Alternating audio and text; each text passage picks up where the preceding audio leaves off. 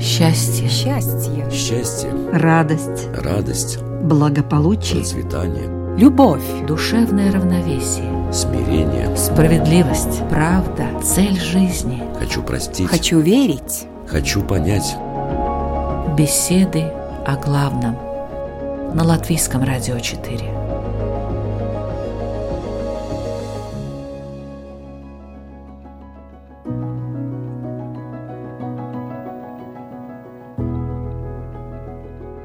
Здравствуйте, уважаемые радиослушатели! В эфире программа «Беседы о главном» в студии Латвийского радио 4 Людмила Вавинска. Помните стихотворение «Сто часов счастья. Разве этого мало? Я его, как песок золотой, намывала».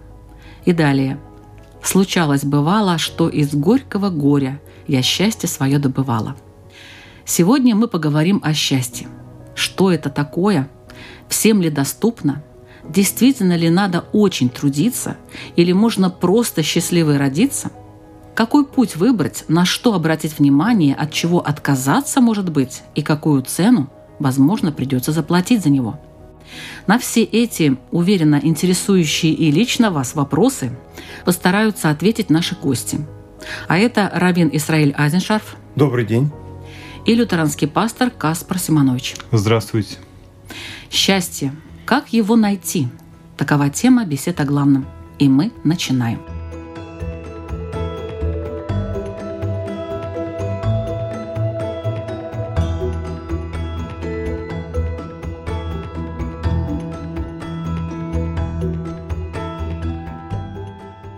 Что в вашем учении, уважаемый Израиль, говорится о счастье? О счастье говорится немного, как это ни странно, но дело не в этом, а тема все равно интересует. И предполагается, что нет общего определения счастья. Есть э, счастье для одного возраста, оно выглядит так, для другого возраста оно выглядит иначе. У каждого органа человеческого есть свой идеал счастья, и в разном возрасте он по-разному реализуется. Но предполагается, что счастье — это внеэтическая категория, потому что счастье человека испорченного — это тоже счастье, его личное, но оно абсолютно деструктивно. И таким образом тема счастья приобретает инструментальную направленность. То есть для чего, что мы хотим реализовать, каким образом, какой ценой и насколько то, что мы делаем, сообразуется с требованиями этики, с требованиями Бога по отношению к себе в первую очередь, к своим близким, к Богу, ко всему человечеству, к живой, неживой природе, к животным и так далее. Поэтому тема счастья очень острая. Мы знаем пример, неважно даже, был он или не был, но Нерон, желая такого театрального счастья, по его приказу сожгли Рим, деревянный к тому времени город. Даже не то принципиально, было ли это на самом деле его приказом или это было несчастным случаем, но этому есть свидетельство. Он вышел на балкон и любовался зрелищем пылающего города.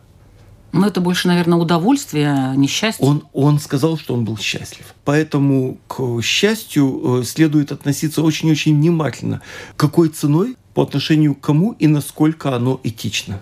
И все-таки в иудаизме вот есть какие-то стихи, посвященные, э, отдельные разделы посвященные или нет? Есть вот что. Есть такое выражение, что это мера реализации лучшего в человеке. Таким образом, что и ему приятно, и согласуется с требованиями Бога. Делать этот мир лучше, искру Бога, замысел Бога реализовывать в каждом отдельном случае, это и есть счастье. И тогда человек, оглядываясь на прожитые годы, сколько бы то их ни было, чувствует, что его жизнь прошла достойно. Лютеране, что говорят о счастье, уважаемый Каспар? Ну, могу только согласиться, то, что уже было сказано, что счастье очень субъективный опыт. И, конечно, в Новом Завете есть некоторые стихи, где Иисус говорит «блаженны нищие духом» и так далее. И это слово «макарио» можно и сказать как «счастливые». Счастливые те, у которых чего-то нету. Потому что Бог им даст, Он наполнит их. И можно сказать, что счастье — это тогда, когда у тебя чего-то нету, и ты это ищешь, и ты это получаешь. Но, конечно, счастье — это не просто удовольствие, это не просто наслаждение, потому что мы можем выпить что-нибудь вкусное, съесть что-нибудь вкусное, и можем наслаждаться этим. Но счастье более комплексный опыт, но субъективный, да то объяснение, которое вы дали, уважаемые участники, оно вызывает у меня логичный вопрос. А почему вообще так редко мы чувствуем это счастье? Почему так сложно его достичь? Я не думаю, что мы чувствуем его редко. Я думаю, что мы чувствуем его намного чаще, но не осознаем этого. А такое может быть? Мы не осознаем свое счастье? Я думаю, что да, потому что оно требует от нас внимательности. У нас дано более, чем мы осознаем. И если бы мы осознали то, что нам дано, мы бы почувствовали это счастье, которое уже у нас есть. Я думаю, что состояние счастливого человека — это как состояние человека, скажу, влюбленного или человека, который любит — потому что любовь — это единство. И счастье — это тоже такой опыт единства, что ты соединен с чем-то больше, чем есть ты сам и твои потребности.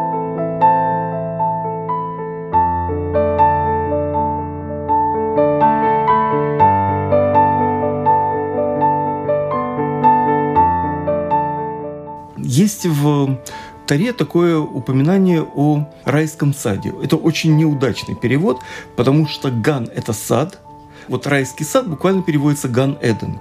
Но Ган – это сад, а Эден – это рай, и Эдна – это эра. Вот буквально. И таким образом райский сад – это золотой век человечества, как бы он ни выглядел в представлениях разных народов. И это место и время, которое создает состояние в результате, это состояние абсолютной гармонии Творца, творения и творения между собой. И только желание сделать лучше вместо хорошего вывело людей из состояния райского блаженства.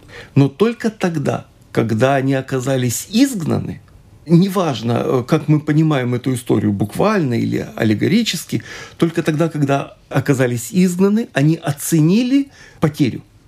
Ну, они ну, поняли, что тогда это... они были счастливы. Да, то есть счастье тогда ты что-то теряешь, а потом думаешь, о, вот тогда было хорошо. Одно из объяснений. Поэтому еврейская традиция учит ценить каждый момент благополучия, понимая, что может быть и иначе. И тогда ощущение благополучия не становится рутинным.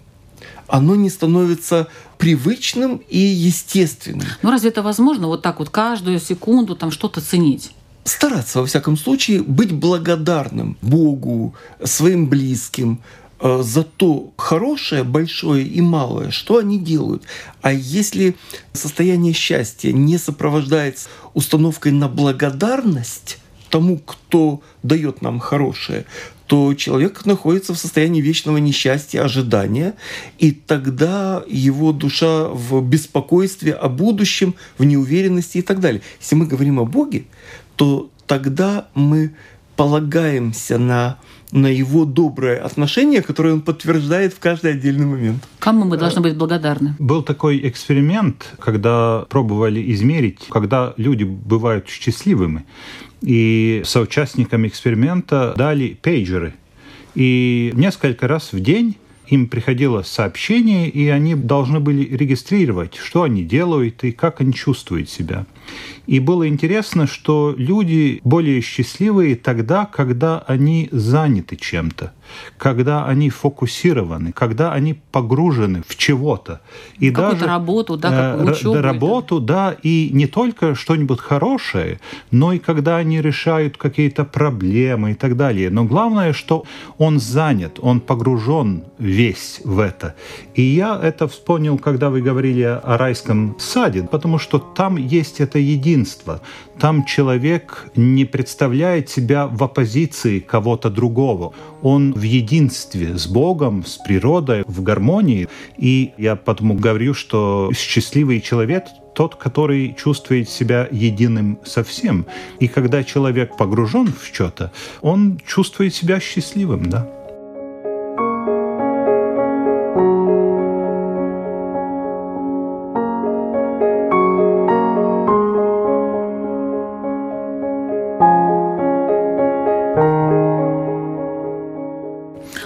Говорят, что счастье слишком кратковременно. Так ли это? под счастьем часто понимают разные вещи. И состояние счастья, и переживание счастья, и осознание счастья. Это разные вещи. И поэтому чувство мимолетности счастья, вот эта установка опирается на представление о том, что счастье – это прежде всего ощущение. Ощущение действительно приходящее.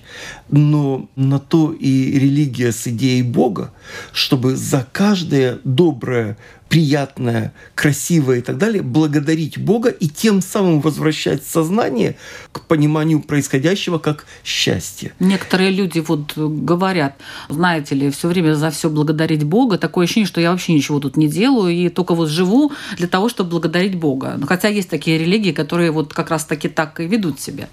Имея в виду, что наша душа дана лично Богом, то благодарить Бога – это благодарить лучшее в себе – быть благодарным в том числе своей душе за то, что она бдительно, внимательно бодрствует и воспринимает происходящее не только на материальном, физическом уровне, но и на уровне духовного целеполагания. Вот это создает некий возвышенный фон. Если мы сейчас воспользуемся плохим методом, если мы вот эту часть уберем, отсечем, то мы получим то есть установку, Бога или что? Да, Бога, mm. Бога и установку на сознательность происходящего, то мы получим психоделический эффект наркотика. Когда человек в погоне за ощущением счастья приходит к вещам, которые счастье его по большому счету лишают за счет сиюминутных мелких удовольствий, которые он неправильно понимает как счастье. Он становится разрушительным и для себя, и для своей души, и для близких, и для общества и так далее. Ну вот вы затронули очень важную тему про наркотики. А почему люди к этому приходят? Потому что у них в душе нету Бога или с чем это может быть связано? Потому что они ищут счастье, mm-hmm. но думают, что это наслаждение. Они не понимают, что счастье более глубокое состояние. И у множества людей очень такое техническое представление о Боге. Вы говорили, что, что я должен все время благодарить Бога, но благодарность к Богу это не значит, что я все время должен молиться каким-то техническим образом и все время думать о Боге. Это осознание того, что я жив, что я дышу, что я вижу солнце, что я могу быть с людьми, которые мне очень дороги, то, что я могу выспаться, то, что я могу утром проснуться. Каждое мгновение дает мне это чувство благодарности. В каждом мгновении есть этот потенциал благодарности. А можно ли вообще прожить без счастья? Можно, но тогда жизнь человека безрадостна, и, кроме того, он производит впечатление существа крайне неблагодарного. Потому что то, чем он пользуется, и что ему облегчает его жизнь, оно заслуживает понимания и ощущения. Так вот, когда мы убираем соображение духовности, этичности, доброжелательности, и тогда мы получаем э, существо крайне эгоистичное, неблагодарное и несчастное в результате. Счастье может быть навязанным, или как строительство коммунизма, например, такое достижение, или социальной справедливости, я не знаю, там, свобода, равенство, братство на знаменах французской революции. Окончилось это тяжелейшими жертвами, ужасными. Или это может быть строительство Вавилонской башни, например. Неважно, стройка пятилетки или завоевание мира. Но у людей был смысл в жизни, они чем-то занимались, и получается, по словам уважаемого Каспара, что они были счастливы. Они строили Вавилонскую башню. Да, они были счастливы, но их счастье было неэтичным. Потому что при строительстве Вавилонской башни есть талмудическая подробность такая. Это был проект, который не может быть закончен. В принципе. До неба невозможно построить башню. Где граница? И в этой незаконченности был свой смысл для организаторов этого проекта потому что они всегда были его руководителями в результате. И если падал человек и разбивался, ну, горевали, ну, мало ли, бабы новых нарожают. А если какая-то машина разрушалась или блоки падали, вот тогда это было горе. То есть мы говорим о том, что если в счастье мы не привносим духовную составляющую, этическую, даже если мы это, да простится мне такое кощунство, даже если мы не адресуем это Богу, но э, ведем себя прилично с его точки зрения, даже не осознавая это, то это счастье обладает сверхсмыслом. Если в счастье нет сверхзадачи, оно конечно –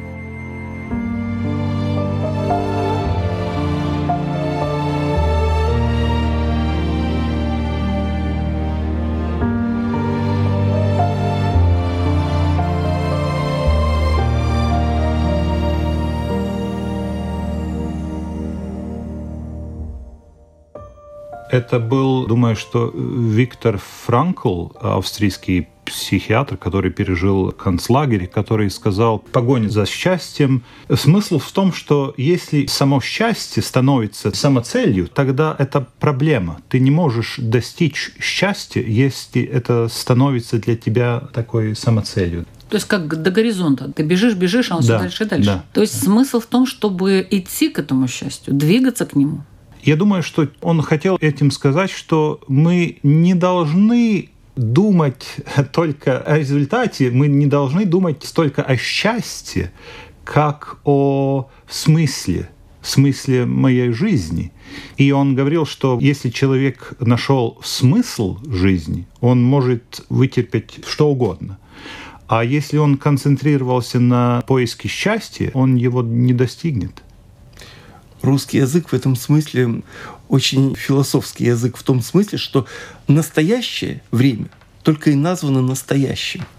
Настоящее — это в настоящем времени, в том, что происходит сейчас. Если человек не научается ценить то, что с ним происходит сейчас, то есть в настоящем, его жизнь не настоящая. Она отложена на будущее, и в этом откладывании он будет похож на белку в колесе или на ослике, перед которым повесили морковку, а он идет, идет и никогда ее не достигает. Поэтому то, что касается счастья, оно оказывается предметом манипуляции разного рода демагогов. В этом смысле надо быть очень внимательным, потому что это настолько сильное понятие, что ради него люди готовы на очень многие вещи на самом деле и, и часто опасные. В результате те, кто умеют манипулировать, могут манипулировать, они часто используют эти свои возможности, опираясь на естественную человеческую потребность счастья. Но есть же такие продавцы счастья. Есть продавцы счастья, есть более масштабные продавцы счастья, социальные манипуляторы. И поэтому, как только предлагается абсолютный идеал общественного счастья, которое достижимо в личной жизни, следует быть очень осторожным. Потому что за этим кроется так много гильотин, концлагерей и прочего, что надо быть очень критически внимательным к тому, что мы хотим какую цену мы готовы заплатить и кто нам это предлагает и ради чего. Насчет цены мы еще поговорим. А вообще, конечно, это очень сложно. Вот то, что вы сказали, это сложно осуществить. Потому что если те примеры взять, о которых мы уже говорили, то люди просто массой своей давят на тебя и говорят, это правильно, это хорошо, это здорово, пошли с нами. И вот таким образом э, те же молодые немцы, шли воевать на Вторую мировую войну с полной уверенностью, что они несут счастье э, вообще всему миру. Не только это, ладно, они хоть не всему миру, они арийской части этого мира несли счастье, как они это понимали. А, скажем, на штыках французской революции была идея всемирного счастья. Так же, как она была у македонского и у разных у Чингисхана, надо почитать его законы. Это ж, ну, просто он готовит ангела во плоти И идеал общественного счастья – это девственница, которая пересекает э, империю из конца в конец и обратно в одиночку и с мешком золота. То есть ей никто не угрожает.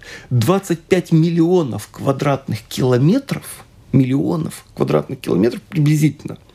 То есть от Северной Италии до Вьетнама это была империя. Но 40 миллионов, телами которых просто заваливали рвы. То есть мы говорим о том, что тема счастья настолько увлекательна и в результате настолько опасна, что в Монголии 40 памятников Моны Чингисхану стоят. Самый распространенный бренд Монголии. И это же можно сказать и о других великих завоевателях, убийцах и, и, и маньяках, по сути. Да, вот удивительно, да, вот как люди переворачивают в своем сознании понятие о каких-то людях, которые совершали ну ужасные вещи это установка на то, что цель оправдывает средства. Насчет способности жить в настоящем времени, я думаю, что эти все проблемы, которые мы сейчас озвучивали, это происходит от неспособности жить в настоящем времени, а проецировать куда-то в будущее. А в нас заложен механизм счастья больше, чем мы этого осознаем. Опять-таки, если вот нам прямо сейчас предложить выиграть в лотерее миллион, или на всю оставшуюся жизнь сесть в инвалидское кресло, что бы мы выбрали? Я думаю, что мы знаем, что бы мы выбрали, потому что мы считаем, что тогда, если у нас будет миллион, мы будем более счастливыми. Но опять-таки всякие опросы людей показывают, что вот когда случается что-нибудь очень-очень хорошее, тогда чувство счастья подскакивает в небеса, а если происходит что-то очень плохое, тогда это очень плохо, но примерно через год внутреннее чувство у обеих людей одинаковые. И это связано с тем, что в наших мозгах, в передней части мозга, там как будто есть такой генератор оптимизма или генератор счастья. Он как бы э, уравновешивает. уравновешивает то состояние, в котором мы находимся. Сама природа или, скажем, вот Бог, он нам дает внутренний баланс.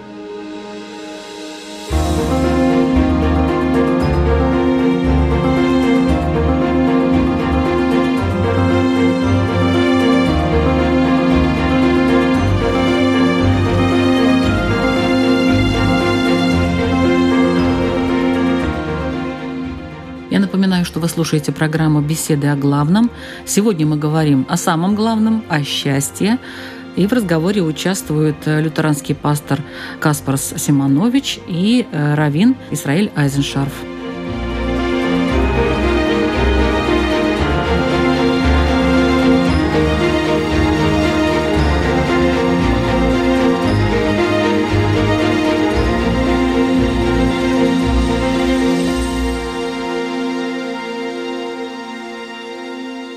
Теперь мы о том, что же мы должны заплатить за свое счастье. Это зависит от человека, вот как он решит, стоит мне платить за это или не стоит мне платить за это, и сколько платить.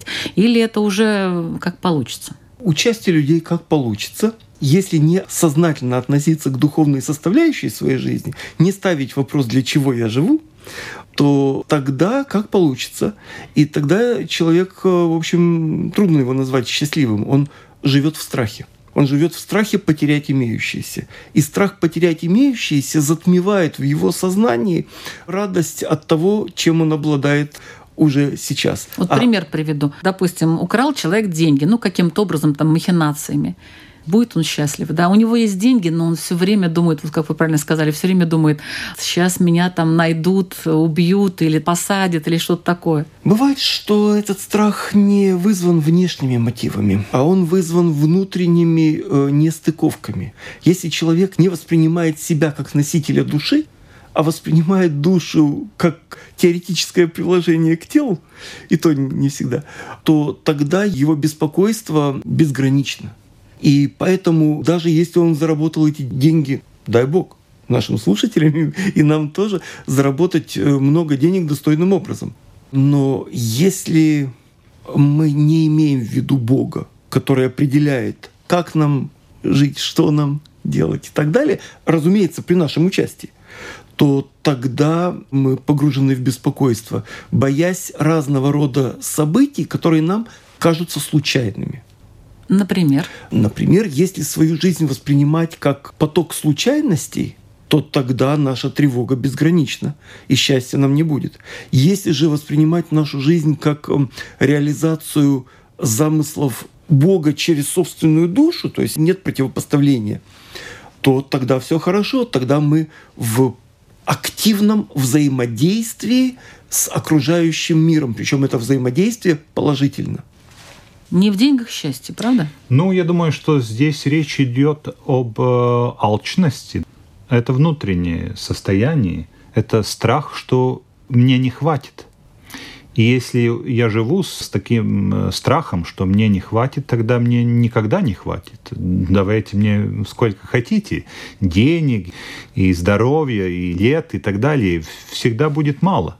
И это значит, что я не помирен с Богом. Не примирился Не с Богом. примирился с Богом, да, потому что я не доверяю Ему. Я думаю, что я сам должен себе все Получить, сделать. получить, сделать, да. И я не, не доверяю Ему. Есть такое выражение «я сам себя сделал». Да, да, да. Это, Это такая, ты сейчас такая очень- ложь, да, такая ложь сегодня. Ну как? Ну нет, ну не Ну, совсем. чё- человек гордится, конечно, что он сам себя сделал. Self-made. Да, да, да. А потом вот из оказывается, деревни приехал, там стал звездой. Говорится, что легче вывести человека из деревни, чем деревню из человека. Я ничего плохого не, не хочу сказать о деревенских жителях, просто выражение такое. Но тогда да, вот эта вот установка «я сам себя», которая исключает Творца, душу, совесть, как внеконъюнктурную категорию, которую не навязали правительство, строй, режим и так далее, то тогда, да, тогда все становится очень Про- иначе. просто нет таких людей, которые сделали сами себя. Таких просто нет. Это, строго говоря, онкология сознания. Когда часть организма идет против организма, это называется онкология. Когда человек отделяет себя от мира, от Бога, от внутреннего мира и так далее, это духовная онкология. И это то, что мы, к сожалению, наблюдаем чаще, чем хотелось бы. Причем, надо сказать, что и это относится также и ко мне, и как и многим другим. Часто себя ловишь на чувстве неблагодарности или там, а вот все от меня сейчас зависит.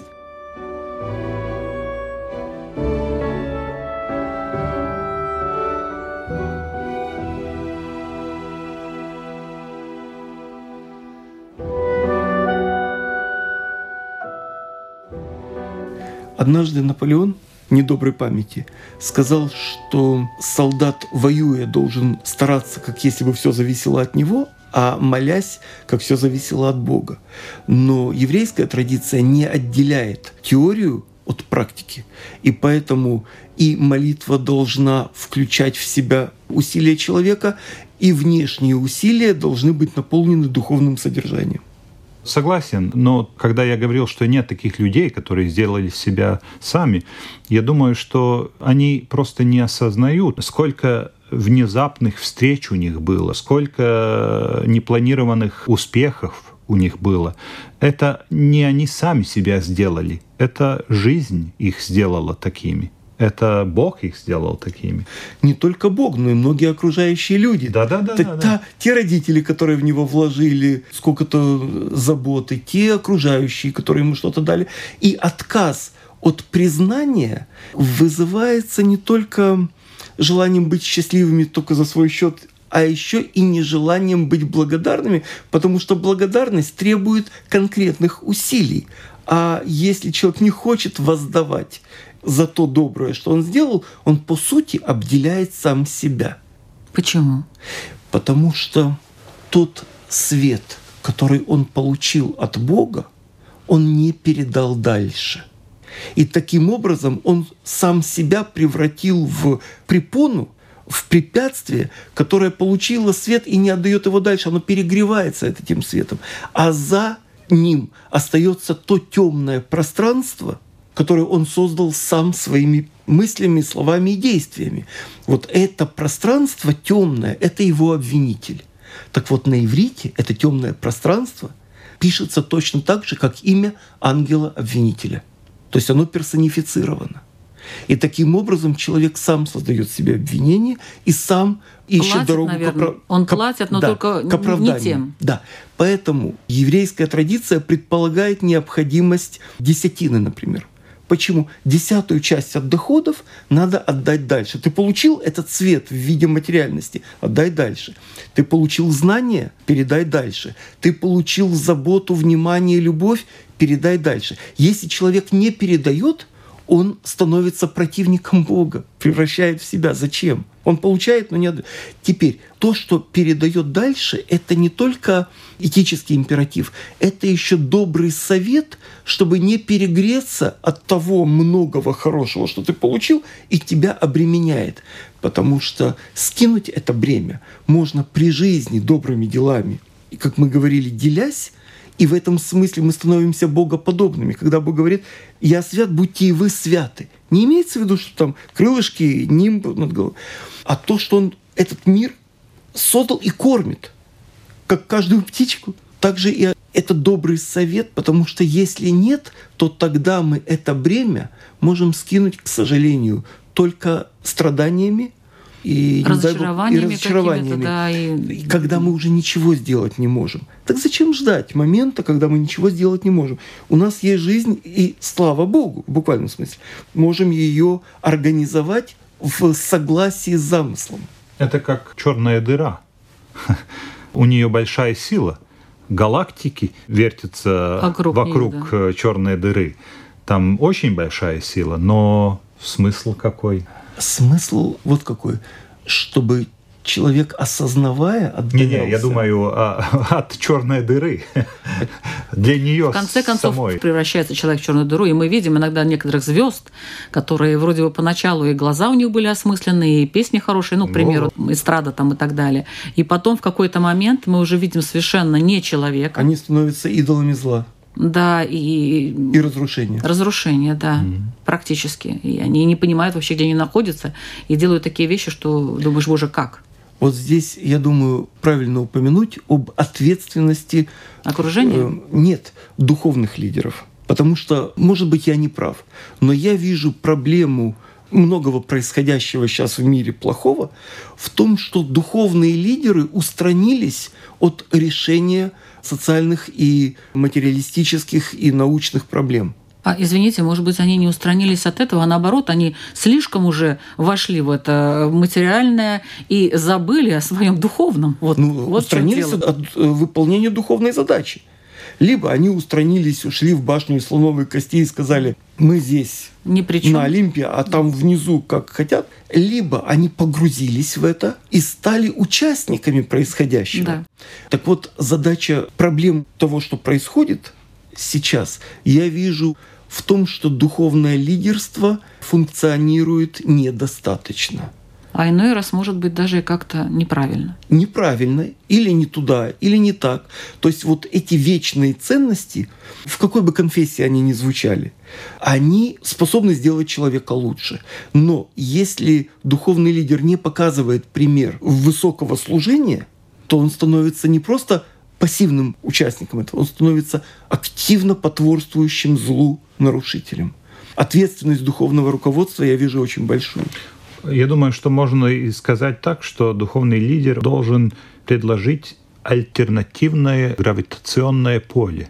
Вы у нас э, сегодня отвечаете за астрономию и за физику. Ну, в смысле, что есть вот черная дыра, которая все поглощает, а должна быть какая-то альтернатива этого гравитационного поля.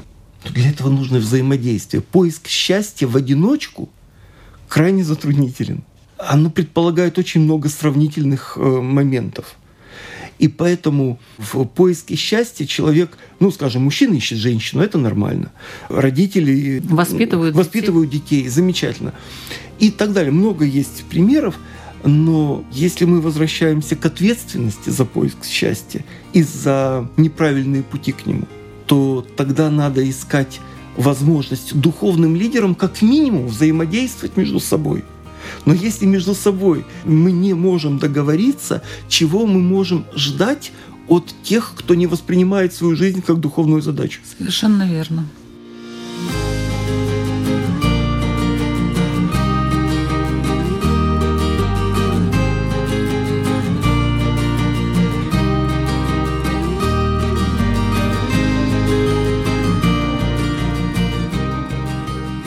Почему люди иногда или довольно часто чувствуют себя несчастными? Вот если рок несчастье. Некоторые говорят, вот я вот родился несчастливым. Мало кто говорит, я родился счастливым, у меня все здорово, у меня все хорошо.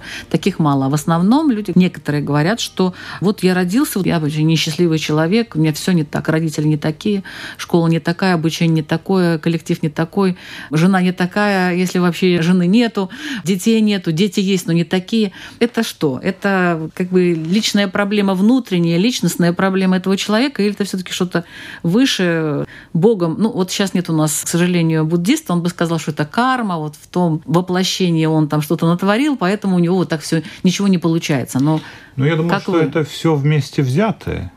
Нельзя выделить только одно. Я думаю, что это все вместе взятое. Там есть и какие-то социальные аспекты, там есть и психологические, там есть и экономические, и политические, и духовные, и внутренние, и внешние, и так далее. Ну, вот А, одни чувствуют себя более-менее счастливыми, а другие все время, что вот вообще Да, никак. ну вот это фильтр, опять-таки, как мы смотрим на мир. И это тоже ответственность духовных лидеров дать этот фильтр, дать альтернативу, как можно смотреть на одно и то же. Вот сидят два человека, смотрят на одно и то же и могут смотреть очень различным образом. И я думаю, что это речь идет об этом духовном фильтре, как мы смотрим на мир, как мы его понимаем. Могу согласиться и с радостью соглашаюсь. Я думаю, что здесь есть еще одна проблема. Есть еще проблема бережного отношения к другому пониманию счастья. Если оно не противоречит, то не вмешивайся, не трогай. Цени как проявление Бога в другом человеке. И не пытайся навязать свое представление о счастье другому человеку или обществу. Вот это большая проблема, потому что сегодня мы видим массу примеров, когда затыкают рот, когда не позволяют высказывать мнение, не позволяют право на ошибку. Ты считаешь, что это ошибочно? Может быть. Но оставь человеку право на ошибку, в этом гарантия свободы выбора, свободы воли и возможности взаимодействия. Иначе мы превращаемся в, в скопище разного рода аквариумов, где каждый сидит в своих стенках. Ну, некоторые в большом аквариуме сидят вместе. Некоторые в большом, некоторые в маленьком. Да. Но в результате нет взаимодействия. А понятие счастья без взаимодействия не работает. Приведу такой пример. Есть человек, от которого отказались родители в детстве, а у него только одна стопа работает. То есть ни рук, ни ног, одна стопа. И он э, выступает везде, и он призывает к счастью, и, и показывает, как можно быть счастливым даже в такой, казалось бы, ужасной ситуации. И он вдохновляет других на осознание своего положения, чтобы они увидели, как хорошо то, что у них есть, научились ценить. То есть этот человек, который все время говорит, что он несчастлив и так далее, он просто не умеет ценить то, что у него есть. Да? Научить ценить – это то, чему, к сожалению, не учат в школе, то, что не является предметом общественного обсуждения, дискурса и так далее. А это стоит того, потому что если мы какую-то тему замалчиваем, то она становится святое место пусто не бывает. Эту нишу заполняют все, кто заполняют. От наркоторговцев до разного рода манипуляторов, пропагандистов и так далее. Я сейчас даже не пытаюсь поставить оценочную категорию, что хорошо, что плохо, не, не хочу. Просто критическое мышление выключается у человека. Но если его критическое мышление направлено на поиск духовности, он найдет ее и в своей жизни, и в жизни окружающих, и можно быть счастливым, даже радуясь успехам другого. Вот это неисчерпаемый источник счастья. Да, я согласен, и я думаю, что одним таким инструментом является осознанность, о которой мы уже тут много говорили. В смысле, что я могу не согласиться, я могу сказать, что это на меня не относится, но я вижу это, я уважаю, я заметил вот это. И этого точно в школах не учат, это воспитание, это как мы смотрим на мир. Замечаю ли я цветочек, речка течет, солнышко, облака, свежий воздух, замечаю ли я? И если я умею замечать, тогда в одном моменте я этим и могу радоваться. А если я не замечаю, я тогда и радоваться не могу, потому что для меня этого не существует просто.